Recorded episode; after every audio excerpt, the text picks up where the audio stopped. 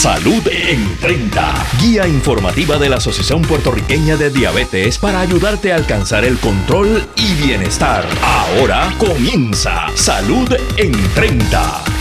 Saludos amigos, buenas noches y bienvenidos a otra edición más de Salud en 30. Como ustedes saben, esta es la guía informativa de la Asociación Puertorriqueña de Diabetes que lo va a ayudar a usted a qué? A manejar de forma correcta su condición. Como siempre, me siento pues agradecida y siempre bendecida de poder llevar nuestro mensaje y que ustedes nos escuchen. Los saluda Brenda Padilla, directora de la Asociación Comunicadora en Salud y Educadora.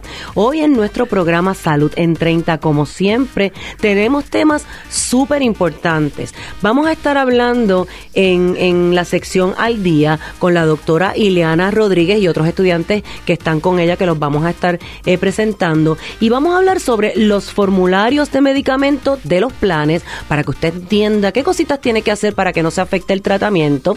En Come y Vive, eh, la licenciada Carrillo nos trae la primera edición, escuche bien, del tema especial Varíe su dieta Mire qué interesante para que usted sepa todas las alternativas que puede tener en términos de esa alimentación que va a integrar, ¿verdad?, en su plan de alimentación. También compartimos un mensaje positivo y, como siempre, ustedes saben que es importante que ustedes anoten la información, nuestros números de contacto y comparta con su gente, porque son más de 500 mil personas que viven con diabetes en Puerto Rico. Así que si usted tiene la condición o conoce a alguien y necesita ayuda, recuerde que puede visitarnos en el edificio La Electrónica, eh, piso 3, oficina 314, o también nos puede llamar al 787-729-2210. Y como siempre, agradecidos con nuestros auspiciadores y aliados que siempre nos apoyan, y ellos son MMM, Glucerna, Abbott, Walmart, Direct Relief, Merck, Lilly, Sanofi, Metronic,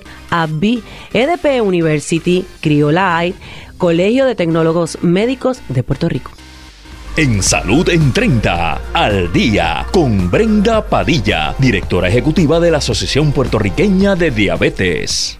Y en nuestra sección al día, como siempre les recuerdo esos eventos y, también iniciativas que se celebran en el mes que son importantes. El mes de marzo es el mes de la concienciación de las enfermedades renales y el cuarto martes es el día de alerta contra la diabetes. Normalmente estamos hablando de esa prevalencia que, que existe a nivel mundial, esas más de 480 millones de personas que tienen la condición. Así que si usted entiende que está en riesgo, tiene algún familiar, busque ayuda que en la asociación también podemos darle la manito. Como si fuera poco, es el mes de la nutrición, por eso Michelle va a estar hablando de mucha información nueva eh, sobre esos planes de alimentación y esas alternativas saludables. Y ya ustedes saben que también celebramos el día o, ¿verdad? o ese apoyo a los derechos de la mujer. Importante, ya tenemos la fecha. Expo Diabetes and Daily Camp va a ser el 25 de abril en el Club de Leones de San Germán, señoras y señores señores, ustedes lo pidieron sábado, lo vamos a hacer sábado. Eh, vamos a ver cómo eso se nos llena allí. El sitio está espectacular. Estamos bien contentos porque eh, los leones son nuestros amigos desde hace mucho tiempo y siempre nos ayudan. Así que vamos a estar celebrando esta actividad tan espectacular. El expo va a correr en el salón principal y vamos a tener un salón adicional en donde vamos a estar trabajando el campamento diario eh, para las personas que viven con la condición en un salón aparte y ahí usted va a estar aprendiendo todo lo que tiene que ver con el manejo asertivo. Así que manténganse pendientes a nuestro programa que vamos a estar eh, dándole toda esa información de estos eventos. Y ahora sí, le doy la bienvenida a la doctora Ileana Rodríguez, farmacéutica y una de nuestras, yo digo, consultoras, amigas y recursos en el programa. Y la acompaña la estudiante Diana Rivera. Buenas noches a ambas. Buenas noches, siempre es un placer estar aquí con ustedes en esta noche. Diana, Buenas noches, un placer a todos. Bienvenida. Eh, vamos a hablar de un tema que me encanta porque no lo he escuchado mucho y quiero que le aclaremos a nuestro público, que reciban esta información. Eh, y, y, es qué debemos hacer, Ileana, para que no se afecte la terapia de los pacientes que viven con diabetes con los formularios o los cambios de los formularios de medicamentos de los planes médicos. Yo comenzaría preguntando ¿Qué, qué, qué son esos formularios de medicamentos? Pues mira, básicamente un formulario de medicamentos es una lista, ¿verdad? De medicamentos que tiene el paciente de acuerdo a la cubierta que tenga particularmente con cualquier plan médico. Claro está, hay unos formularios que son de planes médicos, pero también, por ejemplo, hospitales o clínicas pudieran tener su formulario también. Por ejemplo, el plan médico eh, de Puerto Rico, Vital, pues tiene también su formulario donde eventualmente se hacen no ¿verdad? anualmente, pero si el, eh, cada, periodo de tiempo se hacen, se revisa la literatura, hay nuevos medicamentos, se verifica efectividad, seguridad y pueden entonces añadir o retirar algún medicamento. Y esto pues, te traemos este tema porque muchas veces hay pacientes con diabetes que están controlados, tienen sus medicamentos por un tiempo, su glucosilada está bien, su fasting está bien y de momento ya su ya su medicamento no está en el formulario de su plan.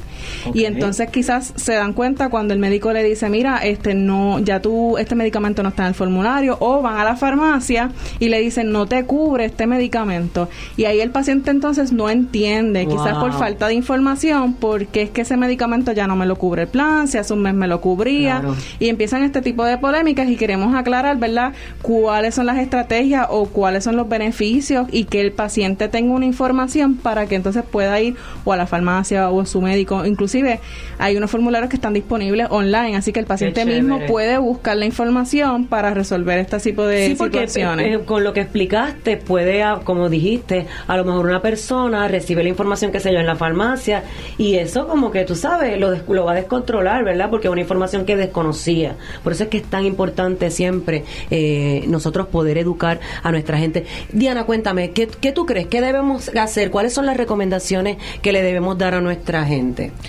Primeramente cuando verdad un paciente eh, se entera de que su medicamento ya no va a estar en formulario, puede ser en la farmacia o en la misma oficina médica, eh, usualmente lo que se le recomienda a los pacientes es que le pida a su médico que le dé una, en la misma receta le puede escribir una justificación clínica, que donde puede escribir eh, los medicamentos que ya el paciente ha usado anteriormente, cuán controlado está con el medicamento actual.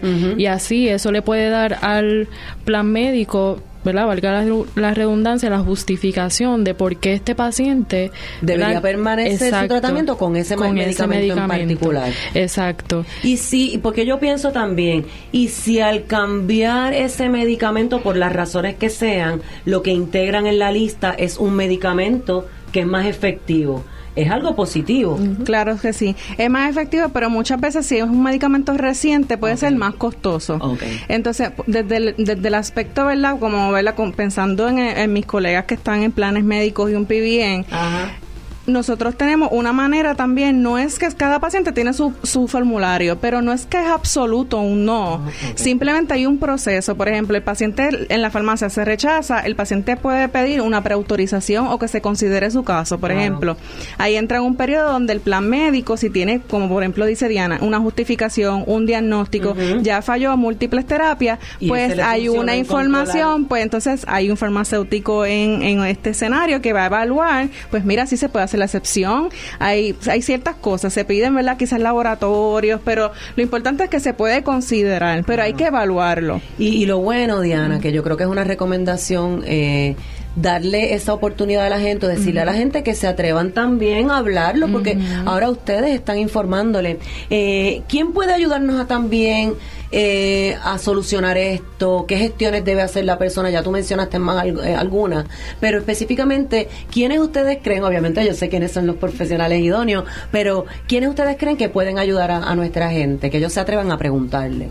Claro que sí, siempre yo, ¿verdad? No, ningún interés personal, pero este los farmacéuticos es un profesional de la salud que está súper accesible el paciente puede ir a la farmacia y preguntarle a, al farmacéutico sobre qué podría hacer. También los profesionales de la salud le pueden brindar las herramientas, la educación de cómo poder eh, justificar la necesidad o explicarle por qué este cambio, si es que hay un medicamento es mejor que otro, más efectivo, este y nada eh, los farmacéuticos técnicos de farmacia también ellos son un verdad un recurso súper bueno para nosotros.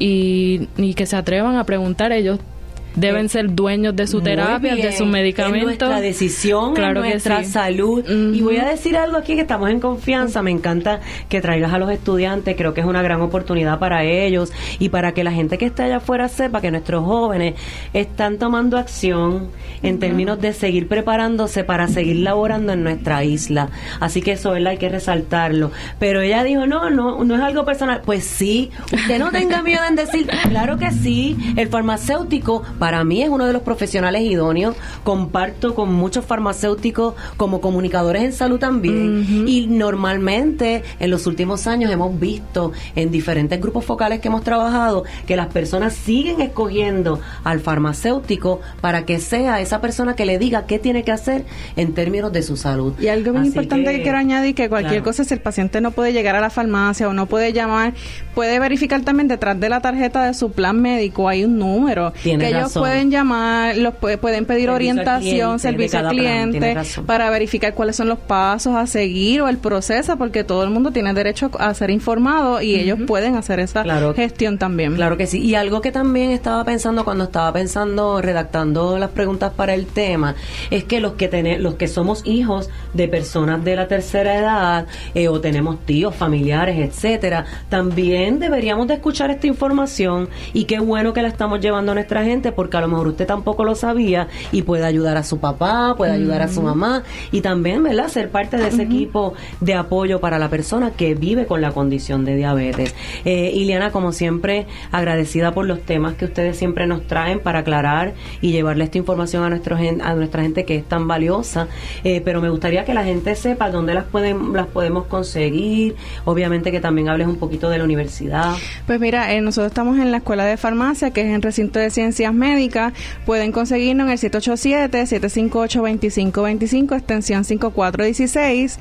o a mi correo electrónico que es ileana.rodrígueznazario arroba upr.edu. Repíteme el número de teléfono. Sí, 787-758-2525, estación 5416 y el correo electrónico ileana.rodrígueznazario corrido arroba upr.edu. Allí estamos a las órdenes, contamos con estudiantes que están disponibles a educar, orientar y siempre con servicio a la comunidad. Claro que sí. Agradecida Ileana y Diana también, bienvenida. Gracias por la invitación. Michelle, cuéntanos, ¿qué actividades tenemos por ahí?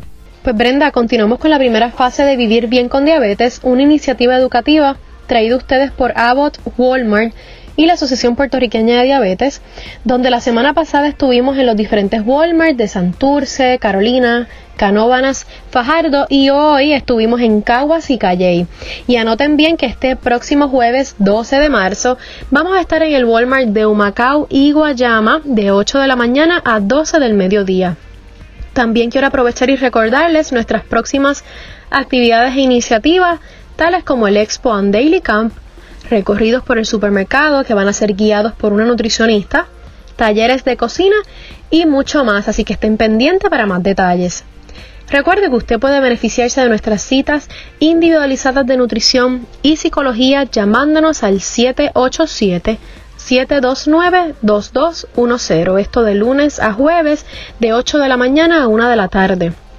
Los invito a que accedan a nuestra página web www www.diabetespr.org y nos sigan en nuestras cuentas en Facebook e Instagram para que puedan beneficiarse de la información que les compartimos a diario. Les recuerdo a nuestros amigos que en la Asociación Puertorriqueña de Diabetes estamos listos para coordinar sus citas individualizadas de nutrición y ayudarlos en lo que ustedes necesiten. Para eso pueden acceder a diabetespr.org, diabetespr en Facebook o llamarnos de lunes a jueves de 8 a 1 de la tarde al 787 729 2210. En Salud en 30, come y vive con la licenciada Michelle Carrillo. Saludos amigos, les habla la licenciada Michelle Carrillo, nutricionista, dietista y educadora en diabetes en Puerto Rico.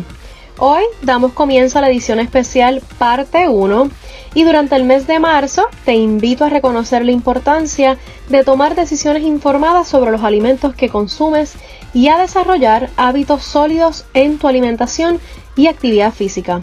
Pero para ayudarte a lograrlo, en esta edición especial parte 1 estaremos hablando sobre cuáles son los pasos para crear un estilo de alimentación más saludable semana tras semana. Bueno, señores, y el primer paso para lograr un estilo de alimentación más saludable es sencillo. Variar su dieta, variar su alimentación. Coma una variedad de alimentos nutritivos todos los días.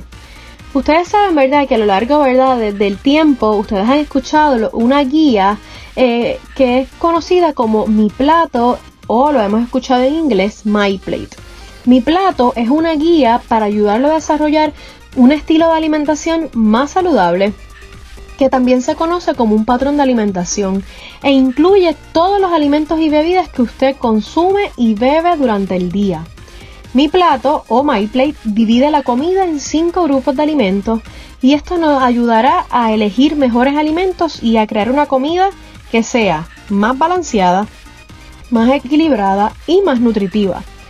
Vamos a ver, repasemos. ¿Cuáles son esos cinco grupos de alimentos?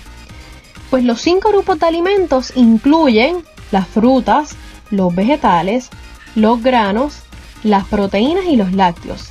Y es importante recordarles que todo lo que usted consume y bebe durante el día cuenta, o sea, importa. Recordemos también, ¿verdad?, que el lema de este año del, ¿verdad? del mes de la nutrición es come bien bocado a bocado, así que todo lo que usted consuma y beba durante el día va a contar. Usted sabe que a mí me gusta siempre hablar con base científica, así que los estudios, o hay varios estudios, ¿verdad?, que han demostrado que los patrones de alimentación saludable, que incluyen las cantidades recomendadas de cada grupo de alimentos, van a tener un efecto o pueden tener un efecto positivo en nuestra salud. Por ejemplo, los patrones de alimentación saludable se han asociado con un menor riesgo de enfermedad cardiovascular, también conocida como la enfermedad cardíaca, diabetes tipo 2, algunos tipos de cáncer y sobrepeso u obesidad.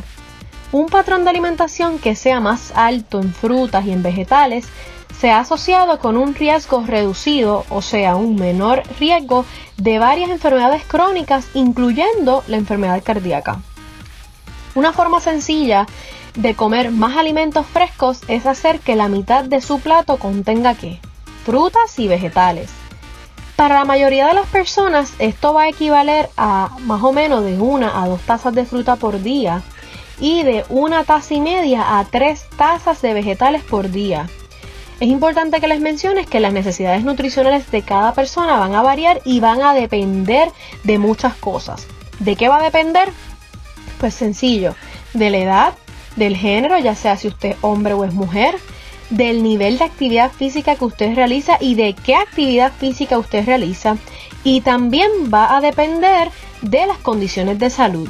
Todo esto, ¿verdad? Van a ser factores que pueden influir en la cantidad de los diferentes grupos de alimentos que necesitaremos consumir durante el día.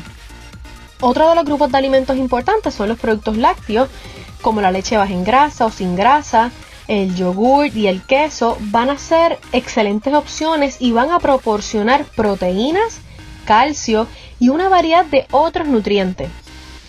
La leche de soya fortificada con calcio también es parte del grupo lácteo para aquellas personas que simplemente deciden no hacerlo o aquellas personas que no pueden tomar leche. ¿Cuál es la cantidad recomendada para la mayoría de las personas? Pues mire, esto va de dos y media taza a 3 tazas equivalentes por día. Es importante que usted sepa, ¿verdad?, que esto va a depender de lo que mencionó ahorita. Eh, a la hora de considerar opciones, pues usted debe considerar opciones que sea, ¿verdad?, bajo en grasa, como un parfait de yogur que sea bajo en grasa, avena hecha con leche también baja o reducida en grasa. Eh, a la hora de tomarnos ese cafecito en las mañanas, utilizar leche baja en grasa o reducida en grasa. Eh, si se va a preparar un emparedado o un sándwich, utilicemos queso bajo en grasa. Aquellas personas que les gusta combinar lo, lo dulce con el salado y quieras combinar quizás el queso cottage con alguna fruta de su preferencia, también puede ser una alternativa muy saludable. Otro de los grupos de alimentos es las proteínas. Varíe sus alimentos ricos en proteínas, eligiendo y prefiriendo fuentes más magras. ¿Qué significa este término? Pues que sea eh, más ¿verdad? reducido en grasa. Vamos a utilizar quizás aves de corral sin piel, así como pescado, marisco, huevos, frijoles, nueces y hasta semillas. Como mencioné anteriormente, estas cantidades van a depender, ¿verdad? Eh, de nuestra edad, de la altura, del peso, del sexo y también de la actividad física. Otro consejo simple es hacer al menos la mitad de los granos que usted consume a diario que sean granos integrales o granos enteros. Ejemplo de granos integrales incluye el pan y el arroz integral, la avena, además de granos menos comunes como lo es la quinoa y el bulgur. Los granos integrales, ¿verdad? A modo de beneficio van a incluir fibra dietética, así como una gran variedad de antioxidantes, vitaminas y minerales. ¿Cómo podemos incluir los granos, los granos enteros en nuestra alimentación? Pues mira, a la hora de hacer el arroz o alguna pasta, utilicemos mejor eh, aquellos arroces y pastas que sean integrales. A la, hora, a la hora de hacer un emparedado o un sándwich o unas tostadas, pues vamos a utilizar también panes integrales durante el fin de semana cuando queramos, querramos hacerle verdad a nuestros niñitos pancakes y waffles, pues también utilizar eh, aquellos productos que sean integrales.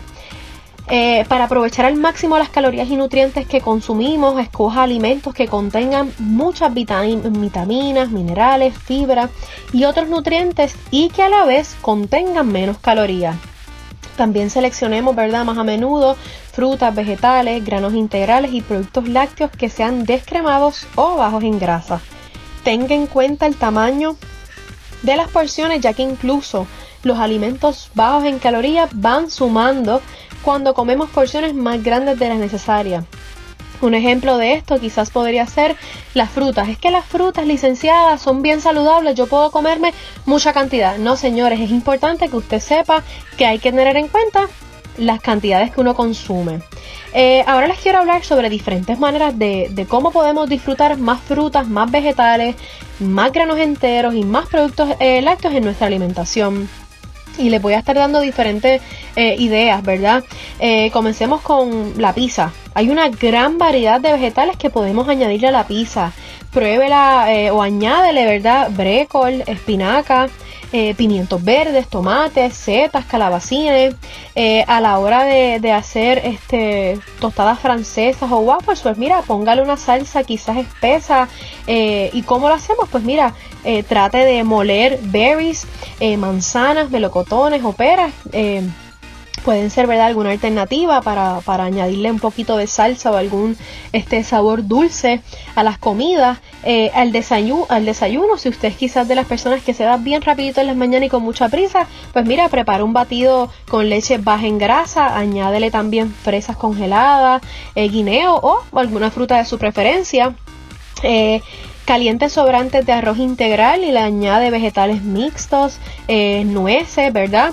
Y si nos vamos mexicanos, si hoy es Taco Tuesday, eh, ¿verdad? Podemos preparar un burrito con tortillas de harina integral y le añadimos vegetales salteados y quesos que sean bajo en grasa.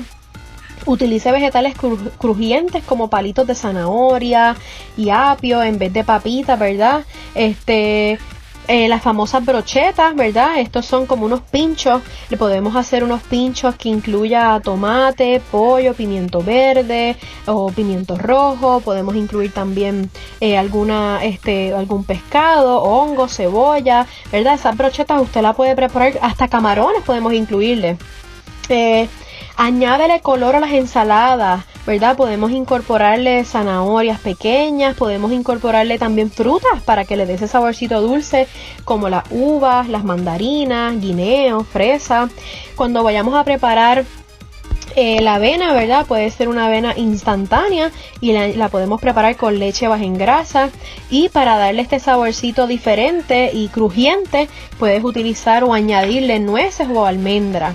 Eh, rellena un omelette con vegetales y transforma en una comida suculenta y saludable añadiéndole brécol, calabacines, pimientos, tomates, cebolla eh, y queso bajo en grasa. Eh, importante, empieza su día con fruta, adquiera el hábito de añadir frutas a la avena, a los cereales listos para comer, al yogur y hasta los mismos waffles o tostadas francesas aquellas personas que quizás de, de cena, ¿verdad? O de almuerzo quieren comerse una papita asada, pues mira, también puede ser una alternativa que le añadas este algún brécol, este queso bajo en grasa, hasta pollito picado, ¿verdad? Puede pollito desmenuzado puedes añadirle.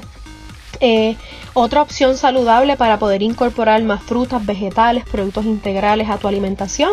Eh, rellena un pampita integral con ricota y rebanadas de manzana y le añades también una pizca de canela. Estas son ideas diferentes y ricas que podemos este, estar eh, realizando durante la semana. Y además de ricas, es importante que sean saludables para poder crear un estilo de alimentación, ¿verdad? Saludable todas las semanas. Eh, ¿Verdad, señores? Hemos estado en el programa de hoy hablando sobre cuáles son los pasos para crear un estilo de alimentación más saludable semana tras semana. Y hoy le dimos comienzo a la edición especial parte 1. Así que estén pendientes, ¿verdad? A los futuros, a los próximos programas donde vamos a seguir hablando sobre este maravilloso tema. Y en la ñapita de Comivive les compartiré la receta de una ensalada de espinaca y mandarina. Que en verdad esto suena riquísimo. Esta ensalada, ¿verdad? Rinde eh, para 6 servicios y la porción recomendada es una taza. Corran, busquen lápiz y papel que voy a estar ahora dando los ingredientes y la preparación. Para preparar el aderezo vamos a necesitar 2 cucharadas de aceite de oliva, 3 cucharadas de jugo de china, una cucharada de jugo de limón. Esto es para preparar el aderezo. ¿Qué ingredientes necesitamos para la ensalada? Vamos a necesitar 5 tazas de hoja de espinaca, que sean preferiblemente lavadas y secas, media taza de chinas mandarinas enlatadas en su propio jugo, una cebolla roja picada en trozos y una cucharada de nueces. ¿Cómo vamos a preparar esto? Pues vas a combinar todos los ingredientes del aderezo. Luego en un envase hondo mezcle todos los ingredientes de la ensalada. Por último, añada el aderezo y listo para comer y saborear. Eh, más adelante, ¿verdad? Voy a estar colocándoles para aquellas personas que me preguntan sobre la información nutricional de la receta. Estén pendientes a Facebook e Instagram que vamos a estar colocando esta receta de la ensalada y de, y eh, esta ensalada, eh, ¿verdad? La receta de ensalada de espinaca y mandarina y voy a estar colocándoles la información nutricional. Bueno, señores, recuerde que usted puede llamarnos al 787 729-2210, extensión 727 para que coordines una cita de nutrición individualizada que se adapte a tus gustos, preferencias y condiciones de salud. Espero que hayan disfrutado y aprendido mucho con la información brindada en la noche de hoy. Seguimos con Motívate con APD. Y escucha el mensaje positivo que tenemos hoy. El optimismo es el rasgo humano más importante porque permite evolucionar nuestras ideas, mejorar nuestra situación y esperar un mañana mejor. Y es que definitivamente es así. Mañana, siempre mañana va a ser mejor, así que siempre adelante. Y como ustedes saben, todas las cosas maravillosas se acaban rapidito, pero tenemos la promesa que nos escuchamos el próximo martes a las 7 de la noche en otra edición más de Salud en 30, la guía informativa de la Asociación Puertorriqueña de Diabetes para ayudarle a usted a alcanzar el control y el bienestar, porque vivir con diabetes es cuidarte más y mejor. Bendiciones, buenas noches.